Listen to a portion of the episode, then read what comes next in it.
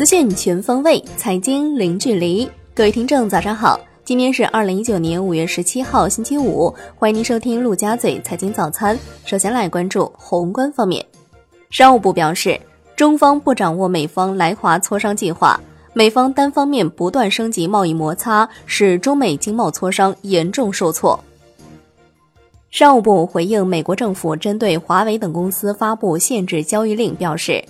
中方多次强调。国家安全概念不应当被滥用，不应该成为推行贸易保护主义的工具。希望有关国家尊重市场规则，为包括中国企业在内的各国企业创造公平、透明、可预期的营商环境。央行公告，五月十六号不开展逆回购操作，当天无逆回购到期。s h i b o 普遍下行，其中隔夜 Shibor 报百分之二点二八一零，下跌二十五点二四个基点。财政部部长刘昆表示，今年财政政策取向依然是积极的，但政策力度和重点有所不同，集中体现为加力和提效。加力主要是加大减税降费力度和支出力度，着重实施更大规模的减税。商务部的消息，中国四月实际使用外资金额六百二十九点五亿元，前四个月美国对华投资同比增长百分之二十四点三。是同期中国吸收外资整体增速的近四倍。来关注国内股市，A 股震荡攀升，两市逾七十股涨停，沪指收涨百分之零点五八，最终报收在两千九百五十五点七一点；深成指涨百分之零点三七，创业板指涨百分之零点三三，万德全 A 涨百分之零点五五，两市成交五千二百二十二亿元。香港恒生指数收盘涨百分之零点零二。恒生国际指数涨百分之零点零七，大市成交降至九百四十九点八亿港元。中国台湾加权指数收盘跌百分之零点八二。为确保科创板业务有序平稳开展，上交所与中国结算上海分公司定于五月十八号组织科创板业务第二次全网测试。本次测试主要的目的是验证本所竞价撮合平台。综业平台和会员柜台系统等相关方面的性能和容量。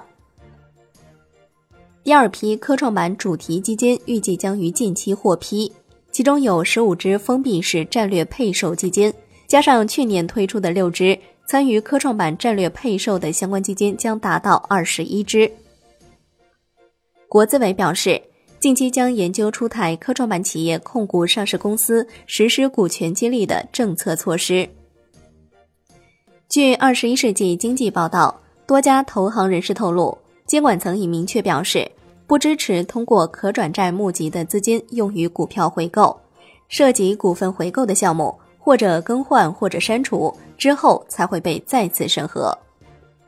证监会公告，三只松鼠、卓胜威、海油发展首发申请均获通过，发审委会议询问。三只松鼠是否对天猫商城、京东等第三方平台渠道存在重大依赖？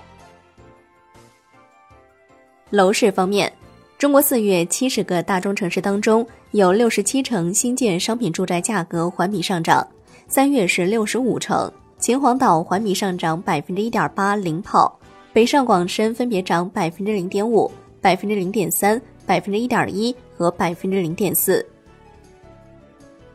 产业方面，中共中央办公厅、国务院办公厅印发《数字乡村发展战略纲要》，到二零二零年，数字乡村建设取得初步进展，全国行政村四 G 覆盖率超过百分之九十八，农村互联网普及率明显提升。到二零二五年，数字乡村建设取得重要进展。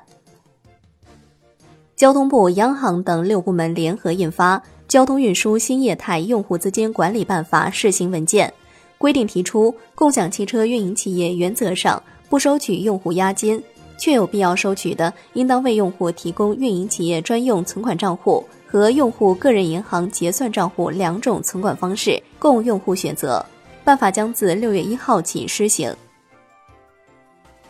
美国政府十五号发布针对华为等公司的限制交易令，华为对此回应：限制华为不会让美国更安全，也不会让美国更强大。只会使美国在五 G 网络建设中落后于其他国家。来关注国际股市，美股连涨三天，波音收涨百分之二点三，宣布完成对七三七 MAX 升级软件的开发。截至收盘，道指涨百分之零点八四，标普百指数涨百分之零点八九，纳指涨百分之零点九七。欧洲三大股指连续三天上涨。百度一季度调整后，每 ADS 盈利二点七七元，预期二点九四元；一季度营收二百四十一亿元，预期二百四十二点七亿元。百度宣布十亿美元股票回购计划，预计二季度营收二百五十一至二百六十六亿元，预期二百九十三点二亿元。百度盘后跌超百分之九。商品方面，New Max 原油期货收涨百分之一点七四。报六十三点三二美每桶，布油收涨百分之一点四四，报七十二点八美每桶。COMEX 黄金期货收跌百分之零点八三，COMEX 白银期货收跌百分之一点八。伦敦基本金属涨跌不一，LME 七锌、LME 七铅收涨，LME 七铜、LME 七镍、LME 七锡收跌，LME 七铝收平。国内商品期货夜盘多数上涨，燃油涨超百分之三。债券方面，国债期货小幅收高，十年期主力合约涨百分之零点零八，五年期主力合约涨百分之零点零五，两年期主力合约涨百分之零点零一。国债现券收益率有不同程度下行，主要期限下行幅度集中在二至三个基点。最后来关注外汇方面，在人民币对美元十六点三十分收盘价报六点八八二一，较上一交易日跌八十五个基点。人民币对美元中间价调贬三十九个基点，报六点八六八八，为六连贬。好的，以上就是今天陆家嘴财经早餐的精华内容，感谢您的收听，我是夏天，下期再见喽。